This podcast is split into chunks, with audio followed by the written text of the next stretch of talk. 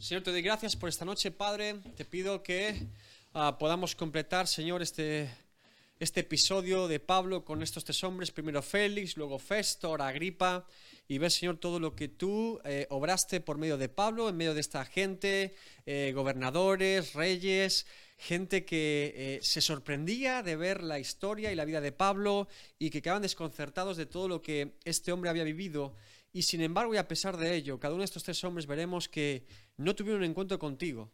Eh, no podían negar que tú estabas con Pablo, sin embargo, no quisieron conocer al Dios de Pablo.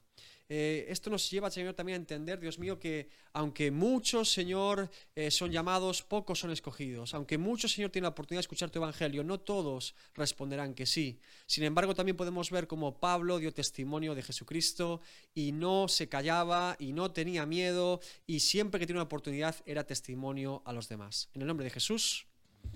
Amén. Bien, recuerden, estamos en Hechos 25. Eh, nos quedamos en el versículo 24 y el breve contexto de la semana anterior es básicamente em, que eh, Festo, el gobernador sustituto de Félix, tiene ahí a Pablo, no sabe muy bien qué hacer con él, pero tampoco emite juicio para dejarlo libre, lo sigue dejando preso, lo quiere llevar a Jerusalén, parece conspirando para que Pablo muera por los eh, judíos religiosos, y Pablo apela a quién? A César. Y recordar que era legítimo para un ciudadano romano cuando era condenado a muerte poder apelar a César como máxima instancia jurídica de un ciudadano romano. Y al apelar a César, Festo ya no puede hacer nada eh, por él mismo, sino que tiene que derivar el caso a Roma y por lo tanto al emperador. Bien, sabiendo este contexto, llegamos al versículo 24 del capítulo 25 de Hechos, dice lo siguiente. Entonces Festo, este es el gobernador sustituto de Félix, dijo, Rey Agripa y todos los varones que estáis aquí junto con nosotros, aquí tenéis a este hombre, respecto del cual toda la multitud de los judíos me ha demandado en Jerusalén, y aquí dando voces que no debe vivir más.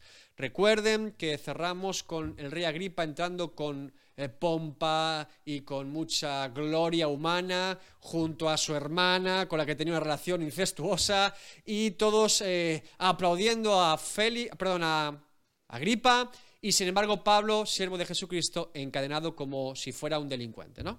Hicimos esa comparativa ante los ojos de los hombres y los ojos de Dios. Y ahora Festo presenta a Pablo como en los circos, Aquí tenéis al hombre, ¿no? Es como, aquí tenéis al asesino en serie, ¿eh? Qué cosa tan terrible.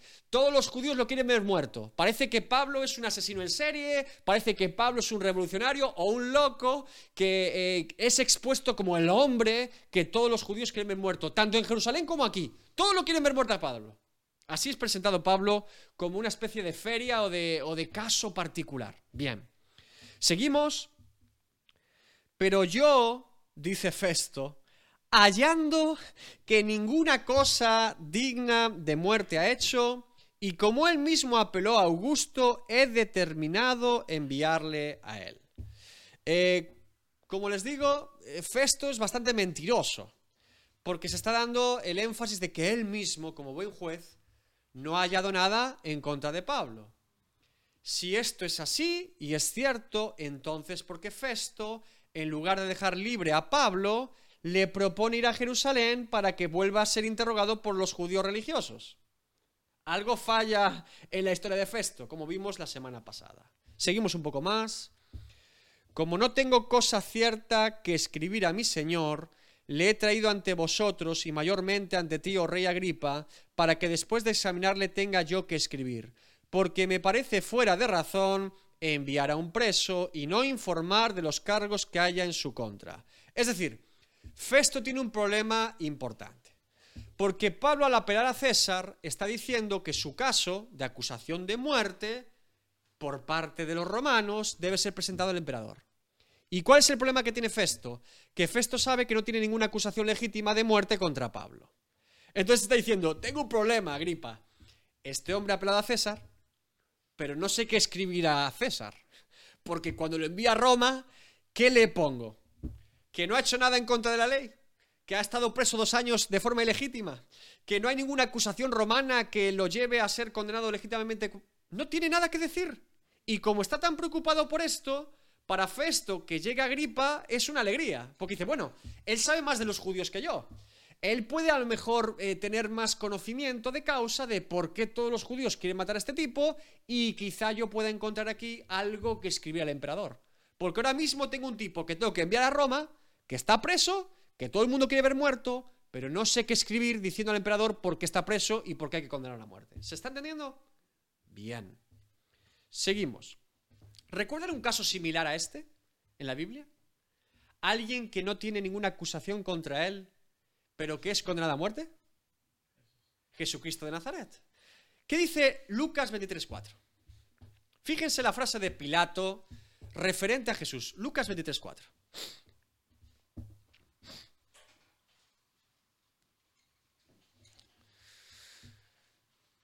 Y Pilato dijo a los principales sacerdotes y a la gente, a la multitud, ningún delito hallo en este hombre. La conclusión de Pilato después de interrogar a Jesús y ver los cargos de acusación de los religiosos judíos es, ningún delito hallo en este hombre. Mi pregunta es, ¿cómo es posible que alguien diga, ningún delito hallo en este hombre, como pasó con Pilato, yo la confesto, y paralelamente Jesús acabe muerto y crucificado por la ley romana. ¿Cómo es posible? Explíquenmelo. ¿Qué sentido tiene? Decir públicamente, ningún delito tiene este hombre, pero acaba crucificado como si fuera un asesino. Por la ley romana, recuerden que los romanos crucificaban. Los judíos apedreaban. Los romanos eran los que crucificaban. Y Jesús no muere apedreado por los religiosos, muere crucificado. Porque debía haber derramamiento de sangre como había sido profetizado, para ser el cordero que quita el pecado del mundo. Pero, ¿por qué un hombre que es el que emite juicio sobre Jesús dice no hay ningún delito y sin embargo ese mismo día Jesús acaba crucificado? ¿Qué es lo que está pasando, hermanos? ¿Qué creen? Venga. Es una pregunta, ¿eh? Venga, chicos, ¿por qué creéis que Jesús acaba crucificado cuando Pilato no haya ningún delito en él? ¿Por qué se? Porque se le. Porque el pueblo lo quería muerto. Y entonces Pilato, ¿qué decide? ¿Qué decide cuando el pueblo quiere ver muerto a Jesús, pero él no haya delito en él? ¿Qué decide hacer Pilato? Lavarse las manos, como un acto de no es culpa mía, pero sí es culpa mía porque yo soy el que dicto la ley. Yo soy el que dicto sentencia. Es decir, la política, la religión y Satanás son buenos amigos. Se llevan muy bien. Agradar a los hombres y no agradar a Dios es algo muy habitual para que los creyentes y las personas que dan testimonio de Dios acaben o crucificados o perseguidos o encerrados. La política, la religión y Satanás son muy buenos amigos están encantados. Ahí estaba la religión judía representada, la política romana representada y Satanás moviendo los hilos. Y todos al son de Satanás. Pero por encima de todo eso, un Dios soberano que sabe perfectamente todo lo que está aconteciendo, lo permite para su gloria y para que Cristo ocupe nuestro lugar y pueda ser nuestro redentor y salvador por encima de toda esa humanidad, Satanás y el mismo infierno allí, creyéndose jugar a ser Dios, un Dios soberano que muy por encima de todo eso lo permite y lo orquesta para su gloria. Así es Dios de grande. Pero fíjense cómo la política funciona. Festo está haciendo lo mismo. Me quiero congraciar con los judíos, pero sé que este hombre no tiene ningún cargo contra él, pero sigue preso. Y sigue buscando de qué acusarlo. Es absurdo, así es la política. Bien, ahora comienza Pablo su eh, defensa. Dice, entonces Agripa dijo a Pablo, se te permite hablar por ti mismo, se te permite defenderte. Pablo entonces, extendiendo la mano, no sé qué, qué, qué, imaginan, extendiendo así la mano, ¿qué hizo Pablo? No? Un, alegato, ¿no? Quizá. Dice, comenzó así su defensa. Recuerden que la palabra eh, es apologetia, Defensa apología, defensa de, en este caso de su caso. Bien. Me tengo por dichoso, oh rey Agripa, de que haya de defenderme hoy delante de ti de todas las cosas que soy acusado por los judíos. Esto es una señal de cortesía y respeto delante de quien está hablando. Pablo no era un mal educado. A veces decimos, oh no, está siendo educado y además tiene la oportunidad de contar todo lo que va a contar. Van a ver a continuación todo lo que cuenta Pablo delante del rey Agripa y lo va a hacer. ¿eh? Mayormente, ahora dice Pablo, ¿por qué lo trata con tanto respeto? Porque tú conoces todas las costumbres y cuestiones que hay entre los judíos, por lo cual te ruego que me oigas con paciencia. ¿Por qué es importante para Pablo que Agripa escuche su caso porque conoce todas las costumbres y cuestiones que hay entre los judíos? ¿Por qué para Pablo es importante esto? ¿Por qué este énfasis del texto bíblico? ¡Ah, cómo mola! Lee la Biblia, ¿eh? ¿Por qué es importante? ¿Por qué creen que es importante para Pablo? Está muy callado, me da muchísimo miedo, ¿eh?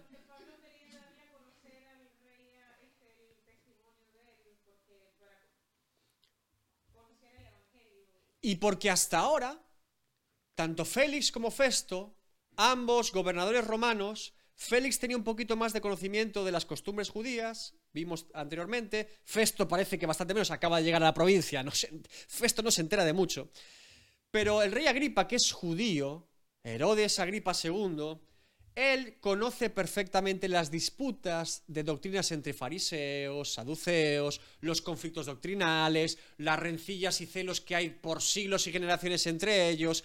Cuando Pablo habla de resurrección de los muertos, Agripa sabe lo que es. Cuando Pablo habla acerca de Jesucristo que se dice que fue resucitado, Agripa sabe lo que es. Cuando Pablo habla de un montón de cosas y costumbres judías, Agripa sabe perfectamente de qué está hablando. Por eso para Pablo es importante poder ser escuchado por Agripa. Porque a diferencia de los otros dos, Agripa sí tiene conocimiento de causa de las costumbres judías. Por eso dice, es para mí importante y alude, yo sé que tú sabes las costumbres judías. No, te puedo hablar con más claridad. Y fíjense ahora que el relato de Pablo, lo que expone Pablo, es mucho más claro y preciso que con Félix y con Festo, porque no se enteran de nada. Y, pero Pablo ahora va a hablar con Agripa con muchos más detalles que son importantes a tener en cuenta. Muy bien. Ahora, vamos a encontrar a partir del versículo 4 el discurso de Pablo. Y tenemos, por así decirlo, eh, una división en cuatro partes de este discurso. Punto número uno. No sé si Declaración del asunto. Lo primero que hace Pablo, nada más hablar con el rey Agripa, es exponer su caso. Lo más importante para Pablo es que el rey Agripa conozca el asunto por el cual ha sido perseguido, encarcelado y está siendo acusado. Así comienza Pablo, lo tenemos en los primeros versículos. Declaración del asunto del que está siendo juzgado por los judíos. Lo segundo es hablar al rey Agripa de su pasado, de su vida como fariseo antes de conocer a Cristo. Va a argumentar que él era parte de lo que ahora lo acusan. Así que, declaración del asunto, su vida como fariseo. Punto número 3, va a hablar de su encuentro con Jesucristo, camino de Damasco. ¿Qué pasó para que Pablo cambiara de repente de bando, cambiara de repente de entendimiento y conocimiento de Dios? Y ahora, punto número cuatro, su nueva vida en Cristo. Es decir, ¿a qué se dedica Pablo después de haber tenido un encuentro con Jesucristo resucitado? Estos son los cuatro puntos que podemos ver en su discurso al rey Agripa. ¿Sí? Vamos a ver los cuatro en esta noche. Bien, punto número uno. Declaración del asunto del apóstol Pablo de su acusación de por qué lo acusan los judíos. Esto lo encontramos en Hechos 26, del 4 al 8, lo vamos a leer entero y después lo vamos explicando. Bien.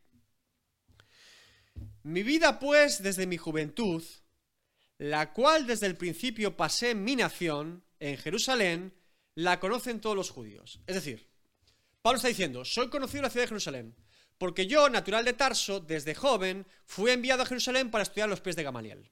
Y todos me conocen. Así comienza Pablo. Los cuales, estos mismos que saben quién soy, dónde me crié, dónde me eduqué y quién es mi maestro, también saben que yo desde el principio, si quieren testificarlo, conforme a la más rigurosa secta de nuestra religión, viví fariseo.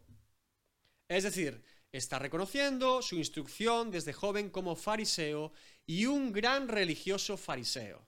Y eso no lo puede negar nadie. Era el testimonio de Pablo y todos lo conocían como un fariseo. Y ahora, por la esperanza de la promesa que hizo Dios a nuestros padres, soy llamado a juicio, promesa cuyo cumplimiento esperan que han de alcanzar nuestras doce tribus, sirviendo constantemente a Dios de día y de noche. Por esta esperanza, oh rey Agripa, soy acusado por los judíos, que se juzga entre vosotros cosa increíble que Dios resucite a los muertos. ¿Qué está pasando aquí? Vamos despacio. Pablo no alude en ningún momento a la acusación falsa de que él profanó el templo. ¿Recuerdan la, acusación original? Todo empieza con unos tipos que dicen que Pablo había llevado a un gentil al templo. Esto, así empezó todo este tema, hace ya años. Así es llevado Pablo eh, en Jerusalén primero. Nada que ver, pero Pablo no alude a esta acusación falsa particular, sino que Pablo alude al origen del problema. Y ahora, él traza algo muy interesante. Primera pregunta que les hago, y aquí hay dos opciones interpretativas, vamos a ver cuál es la correcta o la que podemos entender bíblicamente. Pablo dice, y ahora, por la esperanza de la promesa que hizo Dios a nuestros padres, soy llamado a juicio. ¿Cuál es la promesa? ¿Sí? Bien, hay dos posibilidades. Pablo está apuntando a la resurrección de los muertos, la promesa de que serán resucitados el pueblo de Dios, o Pablo está apuntando a la promesa de Jesucristo como Mesías. Ambas interpretaciones son posibles. Yo me inclino más hacia algo más eh, profundo de Pablo que combina ambas. Pero vamos a ver. Parece que Pablo está aludiendo a la resurrección de los muertos porque en el 8 dice, ¿Qué? ¿Se juzga entre vosotros cosa increíble que Dios resucite de los muertos? Parece que Pablo está diciendo, como dijo ante el concilio de Jerusalén cuando fue acusado, se me acusa por la resurrección de los muertos, y los fariseos dijeron, no, no, no, si es por un error doctrinal, nosotros queremos esa doctrina, déjelo libre, ¿recuerdan? Ahora, parece que Pablo está apuntando a algo mucho más profundo. ¿Por qué? ¿Por qué esta promesa es una promesa mesiánica? Y debemos entenderlo así, o parece decir esto el texto bíblico. Dice, promesa cuyo cumplimiento esperan que han de alcanzar nuestras doce tribus sirviendo constantemente a Dios de día y de noche. Por esta esperanza, oh rey Agripa, soy acusado por los judíos. Si Pablo estuviera aludiendo solamente a la resurrección de los muertos, no tiene sentido que aluda que todos los judíos esperan ser resucitados porque hay una parte de los judíos que creen a los saduceos, que no creen en la resurrección de los muertos. Pero ¿qué promesa es común, como bien ha dicho Joana, a todos los judíos? ¿Que vendrá quién? El Mesías. De hecho, les recuerdo que hoy en día los judíos creen que va a venir el Mesías todavía. Lo siguen esperando. Todo judío espera la llegada del Mesías. Todo judío en cualquier época tiene la promesa del Mesías. Y esa promesa es común a las doce tribus y esa promesa es para todos los judíos. Tiene todo el sentido del mundo que ahora Pablo esté trazando una línea en la que va a unir la promesa del Mesías, la resurrección de los muertos, todo cumplido en Cristo. Como el primer resucitado. Ahora fíjense. Que se juzga entre vosotros cosa increíble que Dios resucite a los muertos, no lo está diciendo de forma general, sino de forma particular en ese testimonio que empezaba a rondar por Jerusalén y Judea de que Jesucristo de Nazaret había resucitado. Pablo no está haciendo un debate doctrinal de la resurrección de los muertos porque sí. Pablo tiene que validar la resurrección de los muertos como fariseo porque Cristo resucitó de los muertos. Y Jesucristo es el Mesías está uniendo la resurrección de los muertos con que Jesús es el Mesías, Yeshua HaMashiach, Jesucristo. ¿Sí? Eso es lo que está uniendo.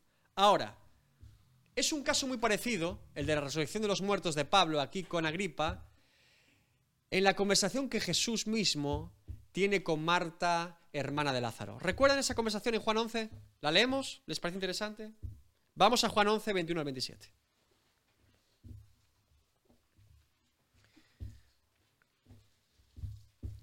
Fíjese Jesús a lo que apunta cuando él sabe que va a resucitar a Lázaro de los muertos, físicamente.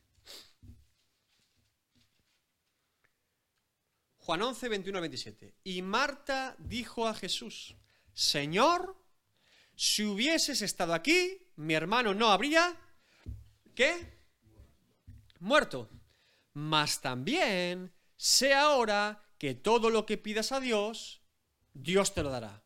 Parece que hay fe, ¿verdad? Parece que hay fe de Marta. Dice, ¡Ey! Marta, esa que estaba ahí cocinando, cuidado. De hecho, en este, en este texto, Juan 11, Marta parece tener las cosas más claras que María. Ojo con Marta. Jesús le dijo, tu hermano resucitará. Y aquí está la prueba de fe de Jesús a Marta. Ahora Marta responde, yo sé que resucitará en la resurrección en el día que hoy no cree en la resurrección de hoy de Lázaro cree, ella cree la doctrina que los fariseos defendían, que era bíblica y que Dios anunciaba, que el pueblo de Dios resucitará. Ustedes saben que es una doctrina fundamental para nosotros, hijos de Dios creyentes, que nosotros moriremos un día, pero que nuestro cuerpo un día será resucitado y llevado a la presencia de Dios y glorificado en un estado en el que ya no habrá corrupción. ¿Saben que esto es palabra de Dios? ¿Creemos en la resurrección del cuerpo? aunque usted esté cocinado, abrasado, descuartizado o hecho trizas? ¿Que Dios tiene poder para resucitar nuestro cuerpo, glorificarlo y llevarlo a un estado de plenitud?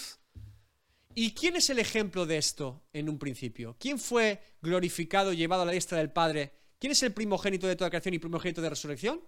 Jesucristo. Es la base de nuestra doctrina, es la base de nuestra fe, hermanos. Bien. Ahora Jesús escucha y dice, Marta, tengo fe, sí, creo, que el Antiguo Testamento nos dice que el pueblo de Dios seremos resucitados en el día postrero. Jesús le responde a Marta, yo soy la resurrección y la vida. El que cree en mí, aunque esté muerto, vivirá. Y todo aquel que vive y cree en mí, no morirá eternamente. ¿Crees esto? Le dijo, sí, Señor. ¿Qué he creído? Yo he creído que tú eres el Mesías, el Cristo, el Hijo de Dios, que has venido al mundo. Ella sigue asociando la resurrección como un estado futuro y no real hoy. ¿Y qué hace Jesús después? Mueva la piedra, grita al muerto, Lázaro, sal de la tumba. Y el muerto resucita hoy. ¿Por qué, hermanos? ¿Por qué esta manifestación de poder sobrenatural de Cristo con Lázaro? particularmente, allí en Betania, cerca de la entrada triunfal, cerca del final de su ministerio. Porque hermanos, si yo creo que Dios es tan poderoso y lo es para resucitar mi cuerpo después de años y siglos muerto, llevar un estado de glorificación y de plenitud que nunca jamás podría siquiera pensar o imaginar y estar en ese estado por la eternidad, ¿cómo no voy a creer que Dios puede resucitar un muerto hoy? ¿Por, qué me parece más complicado? ¿Sí? Bien. Es decir, Pablo, como les digo, apunta a la resurrección de los muertos y a que Jesús es el Mesías y lo está unificando.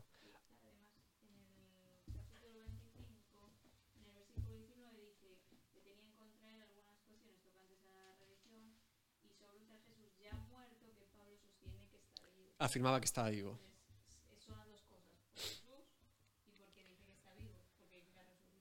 Ahora, sabiendo que el rey Agripa conoce las costumbres judías y la doctrina de los fariseos perfectamente, Pablo apunta a Jesús el Mesías, resurrección de los muertos. ¿Por qué creen que Pablo comienza así su discurso ante el rey Agripa? ¿Qué va a hacer Pablo, hermanos? ¿Qué creen que va a hacer Pablo con el rey Agripa? Predicarle el Evangelio.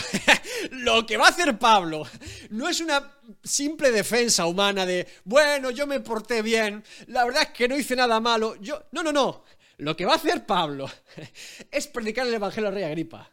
ustedes pensaban que no lo iba a hacer, que, que lo iba a pasar por alto. Ese hombre no sabía hablar sin predicar a Cristo. No era capaz. La conclusión a la que yo llego, hermanos, es que cada vez que leo a Pablo y su ministerio, ese hombre no es capaz de tener una sola conversación en su vida sin predicar a Cristo. No es capaz. No le sale.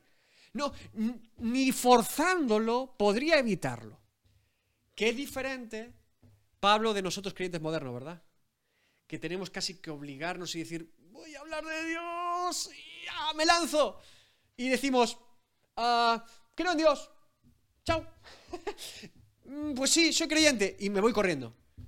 Pablo es ese tipo de creyente que no es capaz en un solo momento de su vida de no hablar de Cristo. No es capaz, no le sale. No, no, no puedes encontrar un solo texto de Pablo en sus epístolas o en su vida reflejada en hechos en la que ese hombre no hable todo el tiempo de Jesucristo y lo que ha hecho por él. Sale y brota de él. No puede no hacerlo. Ahora, introduce a Jesús como Mesías, introduce la resurrección de los muertos y ahora presenta en orden su vida cronológica delante del rey Agripa. Vamos allá. Hechos 26 del 9 al 11. Yo ciertamente había creído mi deber hacer muchas cosas contra el nombre de quién? De Jesús de Nazaret, lo cual también hice en Jerusalén. Yo encerré en cárceles a muchos de los santos habiendo recibido poderes de los principales sacerdotes, y cuando los mataron yo di mi voto. Y muchas veces, muchas, castigándolos en todas las sinagogas, los forcé a blasfemar, y endurecido, enfurecido sobremanera contra ellos, los perseguí hasta las ciudades extranjeras.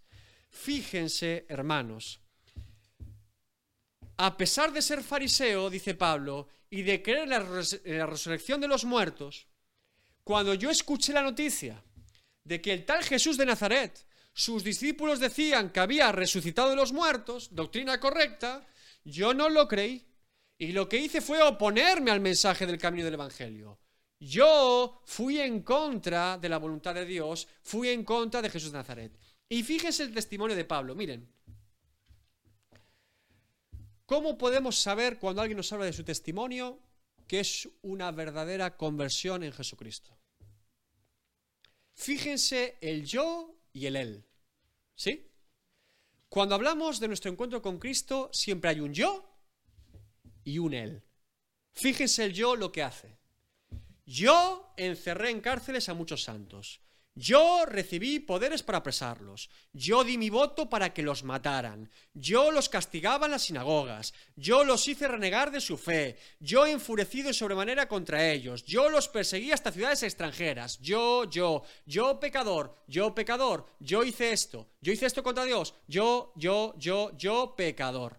Cuando una persona habla de su testimonio delante de la obra de Cristo en él, yo soy el pecador. ¿Y quién es él?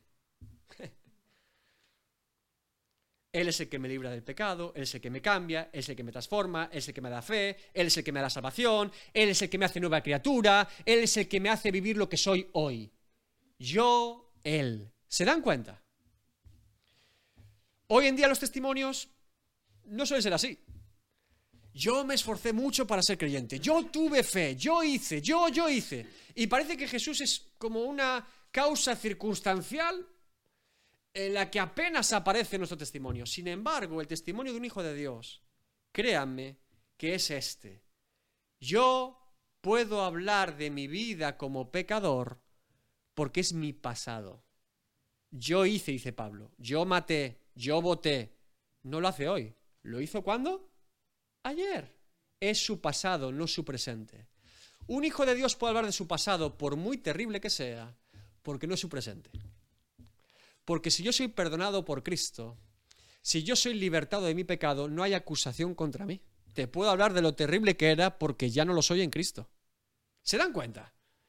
Cuando yo escondo y tapo mi pasado, cuando yo oculto algo que parece que quiero quedar mejor de lo que era, revela que hay algo que no está confesado delante de Dios.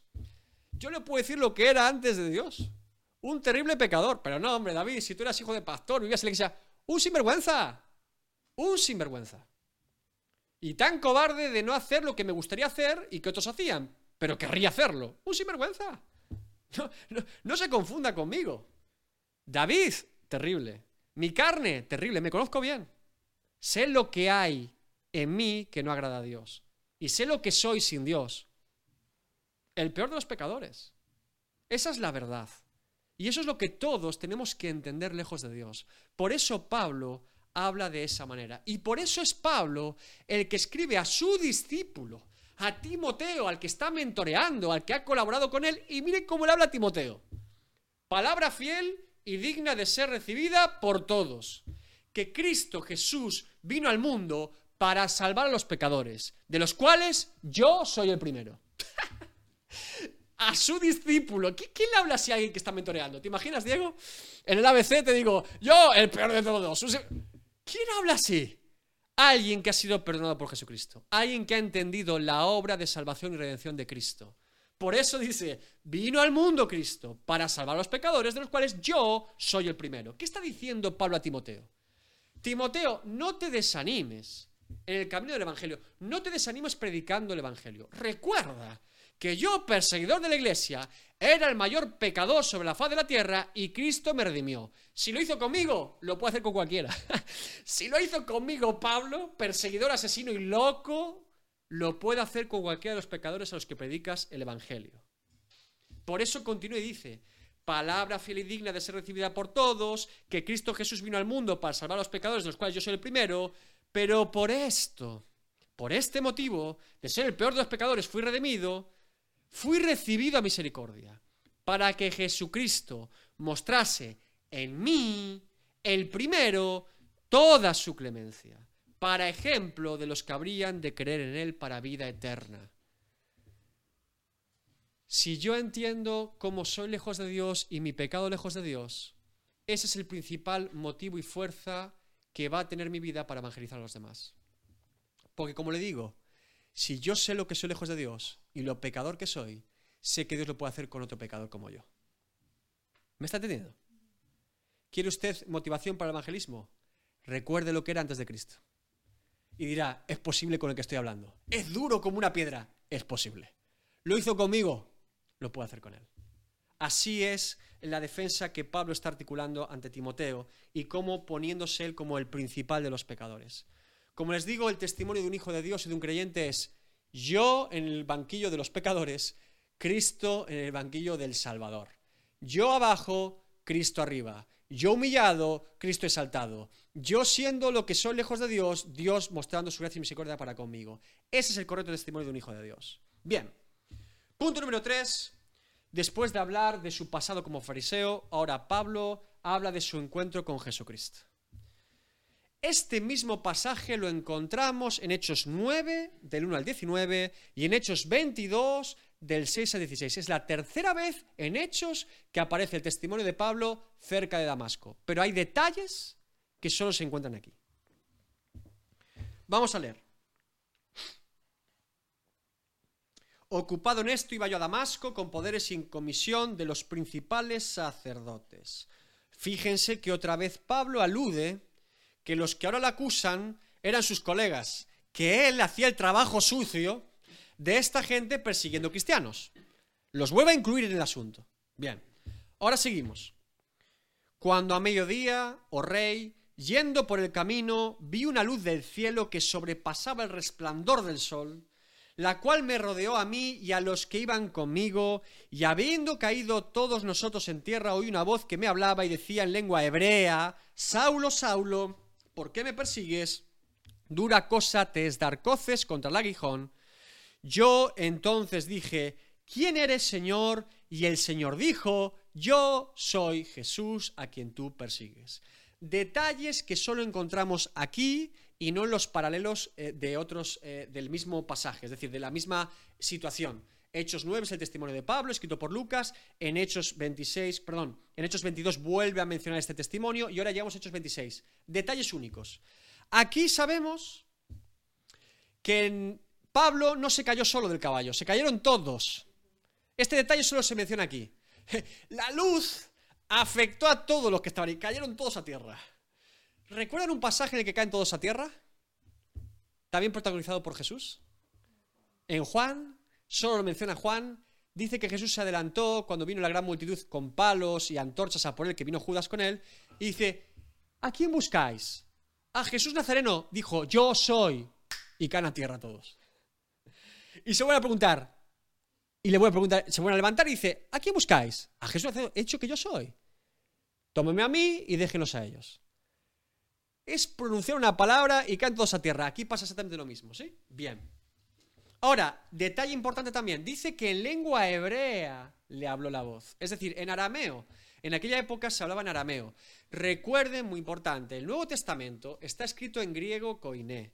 La, lengua habitual en la que se escribía en aquel tiempo, porque el Imperio Romano había tomado todo el mundo conocido y había instaurado la lengua griega común a todos ellos. ¿Por qué la lengua griega? Porque antes del Imperio Romano estaba el Imperio Helenístico, Alejandro el Magno y ya se había distribuido la cultura y la filosofía griega por grande zona del Imperio Romano actual. Ese idioma y esa cultura fue adoptada por los romanos. Los romanos le cambiaron los nombres a los dioses griegos y le pusieron dioses romanos, pero es el mismo panteón.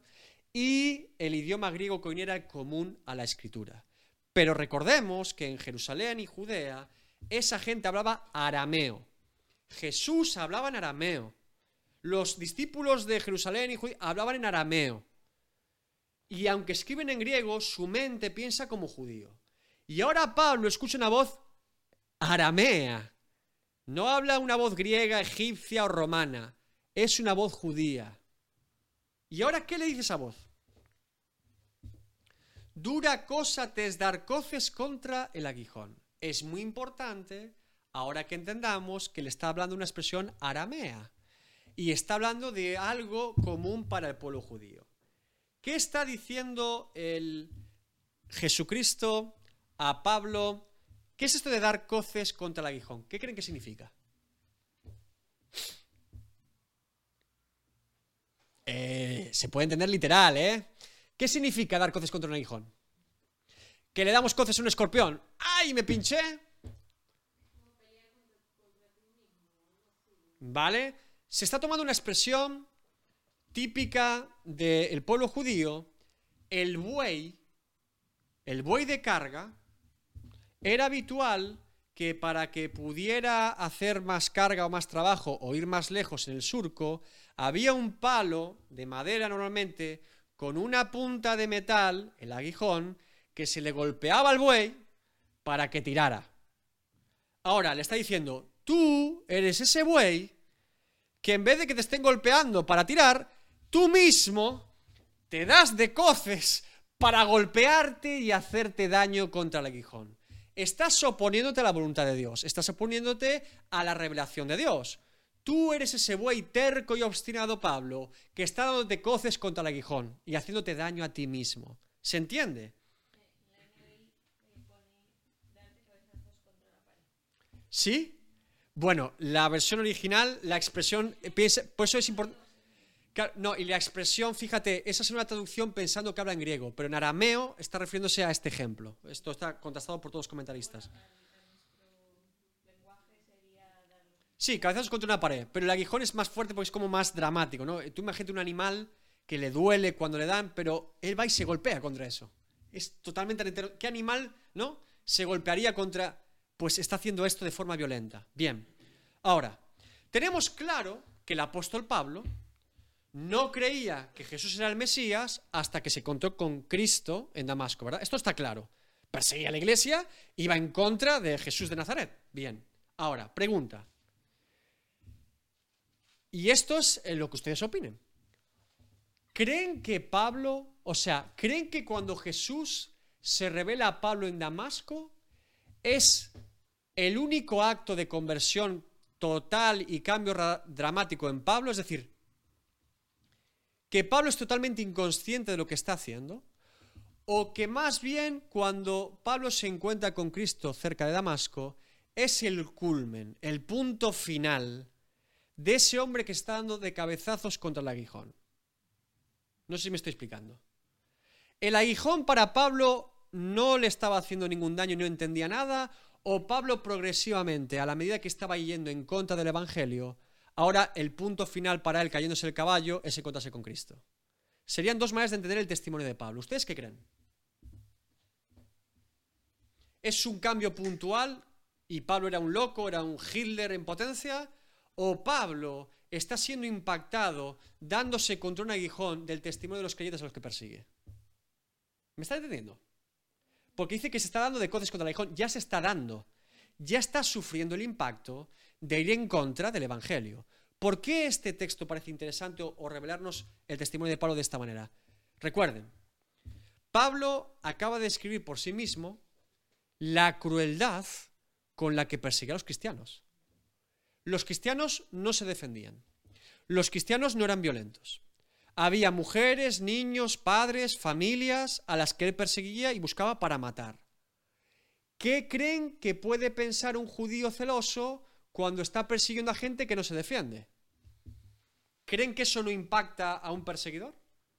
Pregunto. Recuerden que además Pablo es un judío piadoso, o sea, temeroso de la ley de Dios. Y esta gente no se defiende, y no se queja, y no se levantan armas, y no hacen una revuelta. Bien, recuerden además, como les digo, que tiene el testimonio de Esteban. A ese hombre le brillaba el rostro, dice el texto bíblico. ¿Y qué hizo Esteban? Pidió perdón a Dios por los que lo estaban matando. ¿Ustedes creen que a Pablo no le estaba dando de cabezados contra un aguijón? ¿Que no estaba impactando su propia conciencia como religioso judío? Yo creo que sí. Creo que sí. Eh, insisto, hay comentaristas que apuntan que no, que es con Cristo y antes Pablo está loco. Yo creo que este deja de darte coces contra el aguijón es, te estás matando, Pablo. O sea, había algo en Pablo que no cerraba. Si yo estoy en lo correcto y ellos están en lo errado, ¿cómo es posible que yo esté actuando tan mal y tan violentamente en contra de lo que conozco que es la ley de Dios y ellos piden perdón por mí? Eh, ¿Es apedreado y no se queja? Eh, ¿Cómo es posible esto? Tendría que haber ya en Pablo un run run en su conciencia bastante profundo, ¿sí? Bien. Ahora, sigue el texto bíblico fantástico, dice, verso 16, pero levántate. Pablo es tirado al suelo y al piso por Jesucristo, por esa luz. Pablo es humillado. Pablo es llevado al polvo, a reconocerse pecador y saber quién es él lo que está haciendo en contra de Dios. Pero recuerden, hermanos, para la gloria de Dios, que Dios no nos deja en ese estado. No nos deja lamentándonos y llorando siempre por lo terrible que hemos hecho. Dios nos restaura. Y Dios tiene un propósito para nosotros. Ahora dice, levántate. ¿Levántate para qué? ¿Para volver a pecar? ¿Para ser un orgulloso como antes? ¿Para ser un religioso? No. Levántate y ponte sobre tus pies, porque para esto, ahí está la causa, he aparecido a ti, para ponerte por ministro y testigo de las cosas que has visto y de aquellas en que me apareceré a ti. Ahí está el propósito de un hijo de Dios. Yo he sido redimido de mi pecado, yo he sido redimido de mi condición lejos de Dios para ser luz y testimonio a otros. Levántate y sé luz y sal al mundo levántate y cumple el propósito por el cual yo te he llamado, que es que prediques el Evangelio. Y fíjense el detalle cuando dice, y de aquellas cosas en que me apareceré a ti. Futuro. Esto es una muestra otra vez más, como hemos visto a lo largo de Hechos, que Jesús apareció más veces a Pablo, en el templo y en otras ocasiones, ¿sí? Bien. Verso 17 este es el verso principal de todo lo que está Pablo diciendo al rey Agripa, librándote de tu pueblo y de los gentiles y a, quien, a quienes ahora te envío. ¿Qué está diciendo Pablo? Dos años preso, en manos de los romanos, acusado por los judíos, y Pablo está diciendo a sus acusadores captores y que quieren verlo muerto, no estoy en vuestras manos. Le está diciendo, Rey Agripa, si está muy bien lo que tú puedas decir hoy. Y los gentiles también está muy bien. Yo estoy salvaguardado por quien me encomendó y me llamó. Soy intocable. Pónganme preso. Enciérrenme en un cuarto profundo. No me importa. Yo estoy vivo hasta que Dios quiera que esté vivo. ¿Usted sabía, hermano, hermana, que somos inmortales en esta tierra hasta que Dios nos lleva a su presencia? Esto es fuerte, ¿eh? ¿Usted sabía que no se puede morir hasta que Dios no quiera que se muera? ¡Wow! John J. Patton eh, fue un misionero a los caníbales en Oceanía. Este hombre llegó eh, a una isla donde los últimos cinco misioneros habían sido comidos vivos o cocinados. Vivos no, los cocinan y no se los comen, si no sería... Tienen cierto eh, protocolo, los cocinan primero y después se los comen. Bien. Llegó a ese lugar, hizo una cabaña allí, y estos caníbales, tú les predicabas el Evangelio, literalmente, en su idioma, y de repente, en un momento de trance, éxtasis o eh, endemoniamiento, cogían un hacha, ¡fum!, te la lanzaban. Una lanza, ¡fum! Era habitual salir de la casa, ¡pum!, colgado una lanza así. Este hombre tenía la certeza de que Dios lo había llamado allí y que ninguna lanza lo iba a tocar ni lo iba a matar hasta que Dios no quisiera. Iba así, iba ligero. Hubo un avivamiento en Oceanía en esas tribus por este, este ministerio. Es tremendo la historia de este hombre cavando un pozo. Bueno, hay historias tremendas. Y sus hijos también fueron misioneros y fue una obra tremenda y sobrenatural de Dios. Pero este hombre tenía certeza. Yo no voy a morir hasta que Dios diga que muera y cumple su misión. Por lo tanto, que me lancen lo que quieran. Así va este hombre. Y literalmente no se moría. Era inmortal. Pablo está diciendo lo mismo. Yo no estoy en vuestras manos. Porque Dios me prometió, Jesús me prometió, que me libraría de los gentiles y de mi propio pueblo. Así que el día que no me libre será porque voy a su presencia. No tiene temor, no tiene miedo a la muerte, sabe que está en manos de Dios. Este es el mensaje de Pablo a sus captores. Y seguimos. ¿Para qué los va a librar? ¿Para qué lo llama? ¿Para qué eh, todo este eh, llamamiento de Jesucristo camino de Damasco? Aquí está la conclusión. Para que abra sus ojos, para que se conviertan de las tinieblas a la luz y de la potestad de Satanás a Dios, para que reciban por la fe, que es en mí, en Jesucristo, perdón de pecados y herencia entre los santificados. No hay versículo más preciso y precioso en las escrituras probablemente del orden de la salvación en un, eh, en un ser humano. Fíjense que Pablo ordena punto por punto lo que implica una verdadera salvación y justificación en Cristo. ¿Vemos los puntos? Vamos por orden, venga. ¿Cuál es el primer paso? Ah. Uno, abrir sus ojos. Es decir, un cambio en su manera de pensar y un cambio en su manera de sentir. El verdadero arrepentimiento, esto lo vimos en una predicación, implica tres cambios. Manera de pensar, manera de sentir, manera de vivir. Metanoeo, metamelomai y metanoia. Esto ya se lo saben los, chicos, ¿no? De dando pensado con el griego. ¿Qué significa esto? Para que abra sus ojos. Cuando nuestros ojos son abiertos espiritualmente, por primera vez en nuestra vida, por el poder del Espíritu Santo en nosotros, del escuchar el Evangelio, la palabra de Dios, algo se produce. ¿Y qué es lo que se produce que nuestros ojos sean abiertos? Que literalmente, por primera vez en mi vida, yo puedo entender y ver que soy pecador delante de Dios. Que voy a rendir cuentas delante de Dios. Que estoy lejos de la voluntad de Dios. Que estoy bajo la ira de Dios y que estoy, eh, por lo tanto, contrario a la voluntad de Dios en mi vida y que el pecado es la causa y motivo y motor de estar en ese estado.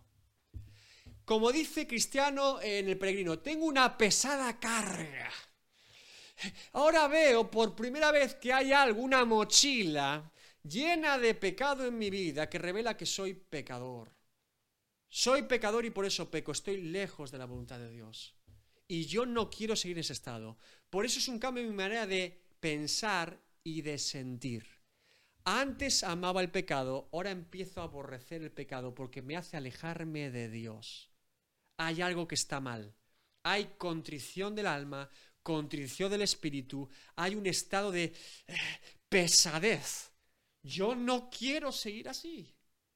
Puedo entender no solamente que Dios existe, un Dios creador, no, no, no, no, que Dios es el que me va a juzgar y que yo estoy lejos de la voluntad de Dios. Y que ese Dios que me creó no me creó como un ente extraño para que yo viva a mi propia cuenta. No, no, quiere relacionarse conmigo. Y Él ha hecho todo lo propicio y necesario para tener relación y comunión con Él, pero yo estoy alejado de Él. Mis ojos son abiertos. Paso número uno. Paso dos. Para que se conviertan, ¿qué?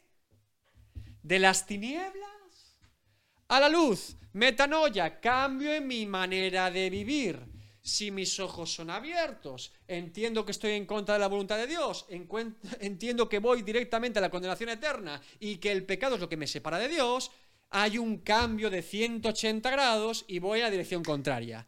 Cambio en mi manera de vivir, paso de las tinieblas a dónde quiero ir, a la luz. Bien. Tercero, y de la potestad de Satanás a Dios. Cambio en el señorío. Hermanos, amigos que me escuchan, el ser humano no es libre. Es una mentira. Nosotros no somos libres, somos esclavos. Esa es la verdad. Cuando yo ejerzo mi voluntad creyendo que soy libre de hacerlo, estoy identificando quién es mi Señor. ¿Me está entendiendo? Si yo digo, Ah, voy a tirarle esto a Adrián, pum, en la cara, le voy a hacer daño, porque soy un tipo violento. ¿Quién es mi Señor? Mi carne, mi odio hacia Él. Si yo eh, digo, bueno, eh, mm, voy a dedicarme a robar en el trabajo, porque así mi codicia es mi Señor, el pecado se enseñorea de mí, me gobierna. No, no, yo lo hago porque quiero. No, no, no lo hago porque quiero. Cada vez que ejerzo mi voluntad estoy revelando quién es mi Señor y a quién rindo cuentas. Si, yo vivo manipulado por alguien y hago lo que alguien me dice, ¿quién es mi Señor? Esa persona. ¿Sí? Ahora, si yo entiendo que mi voluntad es esclava y que no soy libre, por eso dice que somos libres del pecado, eh, la verdad nos hace libres del pecado, de ese señorío, ahora cambiamos de Señor. No es que estemos sin Señor, siempre tenemos un Señor, simplemente hemos cambiado de señorío. ¿De Satanás a quién? A Dios. ¿Y por qué Dios es nuestro legítimo Señor? Porque solo mi Creador sabe lo que es bueno para mí y lo que yo necesito. Porque solo bajo el señorío de Cristo yo puedo cumplir el propósito por el cual fui creado. Solo mi Creador es digno de saber y entender lo que es bueno para mí. Y es digno de que yo esté bajo su señorío. Yo he cambiado de un Señor a otro Señor. Por eso no somos libres, somos esclavos de a quien servimos. Y nuestra voluntad y práctica diaria revela quién es nuestro Señor. Cada vez que yo digo algo, reflejo quién es mi Señor. Mi orgullo o Dios mi vanidad o Dios, mi pecado o Dios, cada momento, cada momento, cada momento. Ahora dice, para que eh, cambien de la potestad, señorío, gobierno de Satanás a Dios. Siguiente paso. Para que reciban qué? Por la fe, creer. Creer que Jesucristo puede ser nuestro Salvador y Señor, redimirnos del pecado. ¿Y qué dice? Para que reciban por la fe que se mi perdón de pecados, punto número 5, y herencia entre los santificados. Hermano, amigo, el perdón de los pecados se recibe después de reconocer a Jesucristo como Señor y Salvador, no antes. Hay un error muy común. Es como el amor de Dios. Si yo no he entendido que soy pecador y que estoy lejos de la voluntad de Dios y me he arrepentido de mis pecados, yo no conozco el amor de Dios. Es imposible. Yo sé que muchas veces esto no se entiende. Y no, a mí me hablaron del amor de Dios, sí, lo puedo entender como un concepto general, pero no particular en mi vida, hasta que no he tenido un encuentro con Cristo. Yo no le puedo decir que conozco el amor de Dios si no he pasado por la cruz. Ah, le puedo decir que teniendo un encuentro con Cristo, el amor de Dios es mucho más grande de lo que yo le pueda expresar hoy usted lo tiene que vivir. es decir, alguien que ha sido inundado del amor de Dios, que ha sido perdonado y redimido por Cristo. ay, amigo hermano, no se puede describir con palabras. Usted tiene que experimentarlo por usted mismo. no tiene nada que ver con ese concepto de eh, todo está bien, no pasa nada, Dios te perdonará de todo porque sí. No, no, no. Pase usted por la cruz. Pase usted reconociéndose pecador, arrepintiéndose de sus pecados y confiando, esperando que Dios le pueda redimir por Cristo. Y créame que la obra que usted va a vivir y experimentar no tiene comparación con nada en este mundo. Así es como puedo entender el amor de Dios. Pero para poder ser perdonado, tengo que reconocerme culpable. Tengo que reconocerme pecador. Para tener un Salvador, debo reconocer que estoy perdido. Para ser sano, debo reconocer que estoy enfermo. Para ser libertado, debo reconocer que estoy encadenado. Así es como opera el Evangelio de Cristo y es poder de Dios para salvación para el que cree. Y fíjense cómo termina Pablo, esto es maravilloso, y herencia entre los santificados. ¿Qué es esto de herencia, hermanos? ¿Quién recibe una herencia?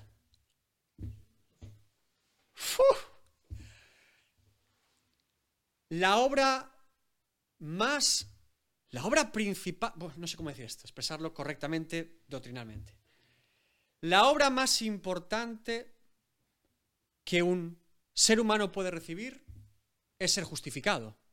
Es decir, que no estoy acusado, sino que soy declarado no culpable por medio de Cristo. Sí, es la obra más importante. Toda ella me lleva a todo lo demás. Sin justificación no hay santificación, no hay glorificación, no hay nada. Justificación es la más importante. Pero la obra más grande no es la justificación, es la adopción. Es que yo, después de ser justificado, no sea solamente considerado no culpable, sino que sea llamado hijo de Dios. Y que yo llame a Dios Padre. Y que sea adoptado. Y que sea coheredero en Cristo y por Cristo.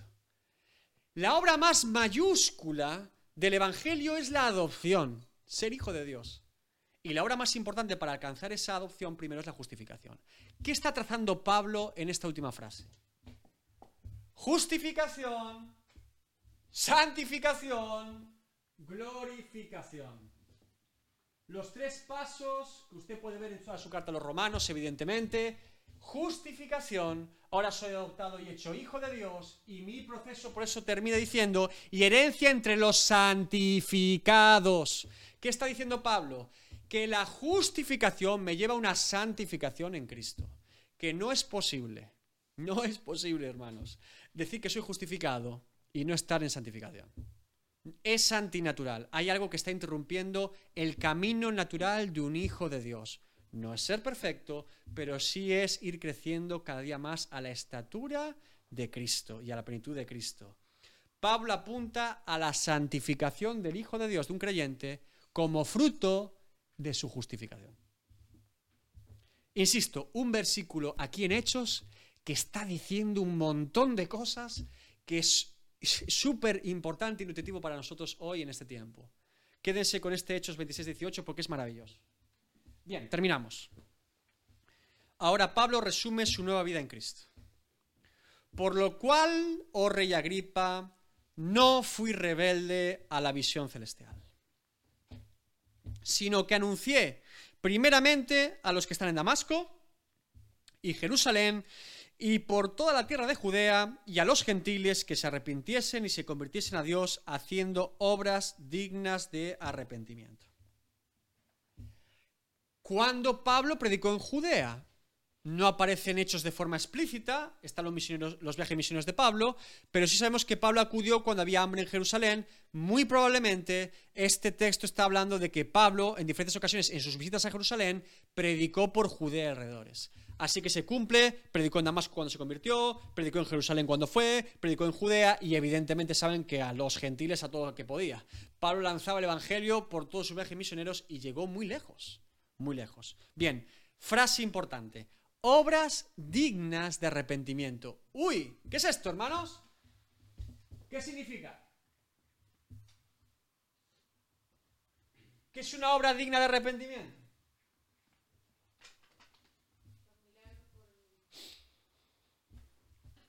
¿Qué está diciendo Pablo? Esto es importante. ¿Qué es una obra digna de arrepentimiento?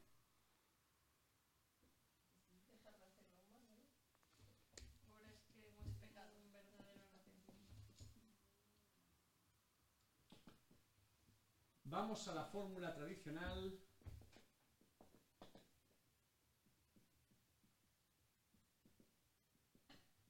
Porque a veces nos hacemos un lío.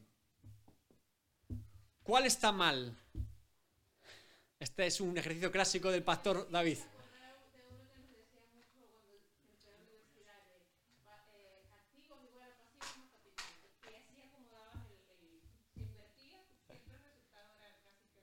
Fíjate, una de las dos fórmulas está mal.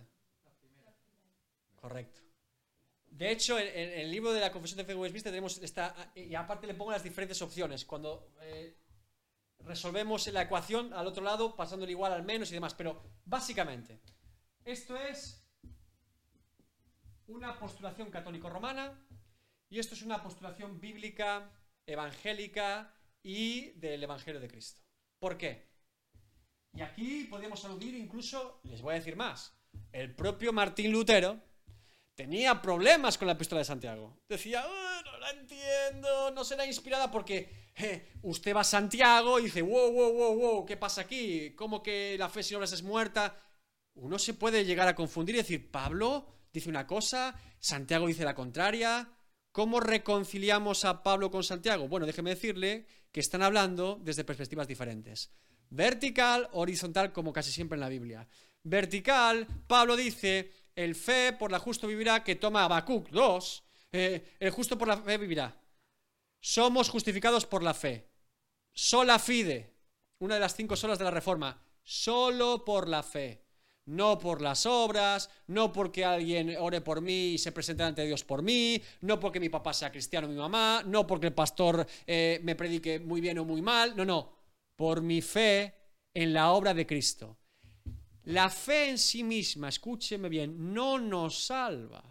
Lo que nos salva es la obra de Cristo, pero la fe me conecta a esa obra, me hace entenderla y vivirla y creerla. ¿Entienden? Si no hacemos la fe en la fe, que esto también es muy habitual. Yo tengo fe y tú tienes fe, yo tengo fe y mi fe. ¿Qué fe ni qué fe? La fe lo que está haciendo es conectarme a entender y abrazar lo que Cristo ha hecho por mí. Y no me separo de esa obra. Eso es lo que hace la fe, mi confianza. La palabra legítima es confianza en lo que Cristo ha hecho por mí. Y lo creo, lo vivo y lo experimento todos los días de mi vida. Eso es lo que hace la fe, me conecta a la obra de Cristo, ¿sí? Me ancla. Ahora, una católico romana te dirá, una doctrina católico romana es fe más obras igual a salvación. Las obras son raíz de mi salvación. No es suficiente con la fe, tengo que acompañarla de buenas obras porque Dios contará esas obras y dirá que son buenas y de esa manera yo me puedo ganar el cielo. Si esto es así, entonces Cristo en vano murió por nosotros. El problema de este tipo de doctrina y de pensamiento es que no solamente es religioso, sino que es hace lo que siempre hacemos, que es ponernos a nosotros como el centro de nuestra propia salvación. Al final yo me puedo salvar por mí mismo. Todas las religiones del mundo todas le presentan la idea de lo que el hombre puede hacer por Dios. Solo el verdadero Evangelio de Jesucristo nos presenta la idea de lo que Dios ha hecho por nosotros y que nosotros nunca lo podríamos haber hecho. El protagonista del Evangelio es Cristo y es Dios. En la Biblia, si usted la lee, aunque no creyera, eh, si usted lee la Biblia sin ningún tipo de prejuicio, se dará cuenta que el protagonista de toda la historia es Dios, no el hombre. El resto de religiones nos ubican siempre al hombre en el centro y Dios como una causa externa. Por eso son invenciones del hombre, porque como siempre el hombre está en el centro. Usted lee el Evangelio y la Biblia, el hombre nunca está en el centro. Dios está en el centro. Por eso no puede ser creado por el hombre semejante idea, porque el hombre jamás haría eso, no se dan cuenta. Por eso es inspirada por el Espíritu Santo, porque Dios la inspira, porque es imposible que los hombres quisiéramos inventarnos semejante cosa, porque no nos honra, nos pone en el punto de mira diciendo que somos pecadores y que por la gracia, misericordia y amor de Dios, Dios quiso salvarnos y no lo merecíamos. No se dan cuenta. Ninguna filosofía, ninguna religión o pensamiento hecho por hombres jamás diría lo que dice la Biblia, porque es contrario a nuestra naturaleza. Pero la Biblia es la palabra de Dios, porque entrona y glorifica al Dios de la palabra. Es la garantía que tenemos que no está inventada hecha por hombres. ¿Qué hombre querría inventar eso? Diciendo que no podemos salvarnos por nosotros mismos y que dependemos de Dios y de su gracia y de su misericordia. ¿Quién querría inventarse eso? El hombre dice, no, no, yo lo haré, peregrinaré muy lejos, e iré a la Meca, e iré a Roma y me pondré allí. Sí, obras.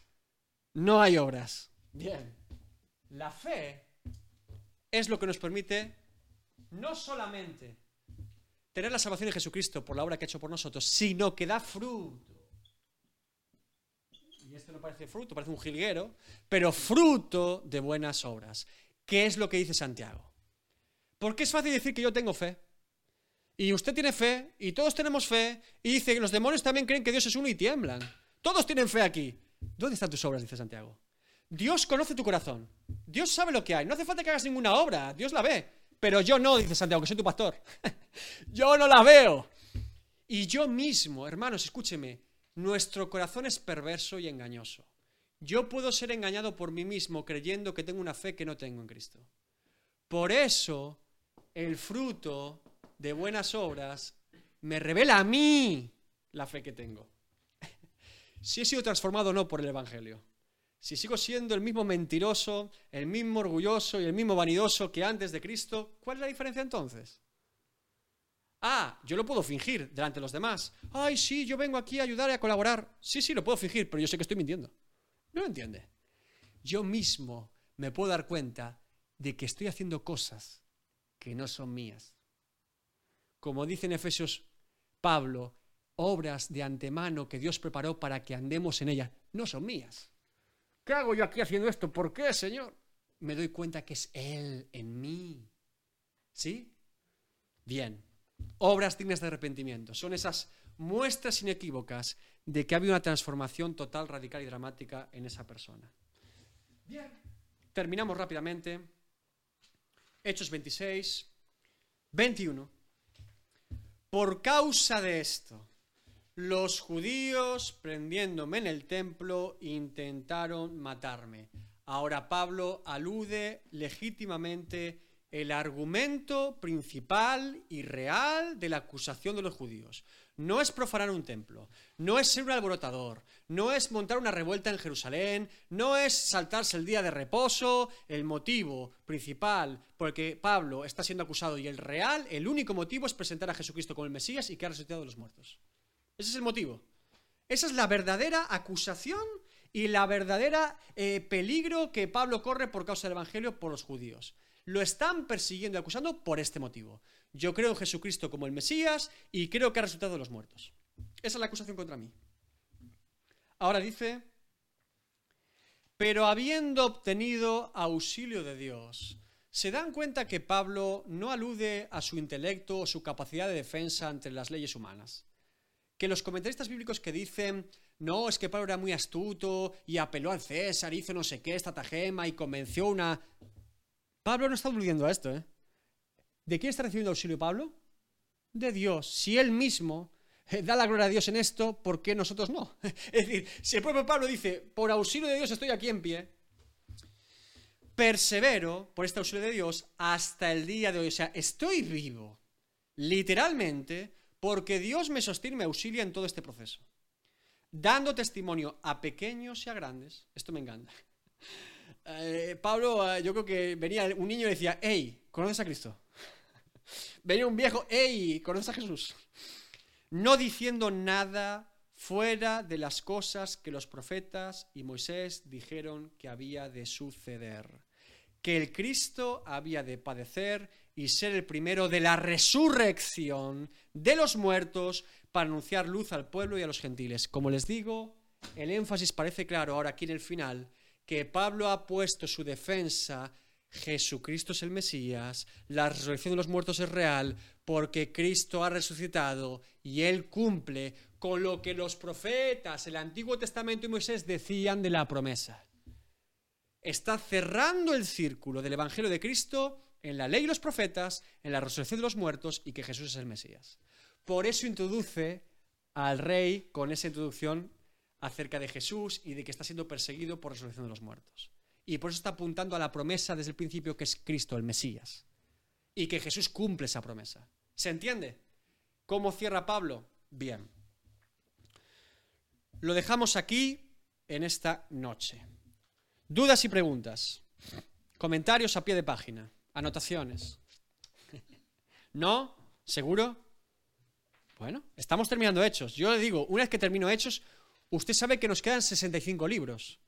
No vamos a volver a Hechos probablemente.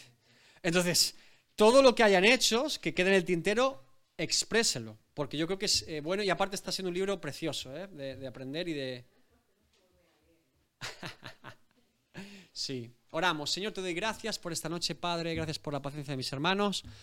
Espero, Señor, y deseo de corazón que tú, Señor, nos eh, confrontes, nos despiertes, nos alientes en este tiempo. Estamos llegando ya a la etapa final. Pablo se ha defendido de tres hombres impíos y que buscan su propia gloria y sin embargo en todo este proceso judicial injusto y penoso, este hombre no para de glorificarte a ti, no para de anunciar el Evangelio. ¿Cómo lo hace? ¿Cómo es posible, Señor, que en medio de esta injusticia, de esta maldad, de esta conspiración, tú te sigas llevando la gloria?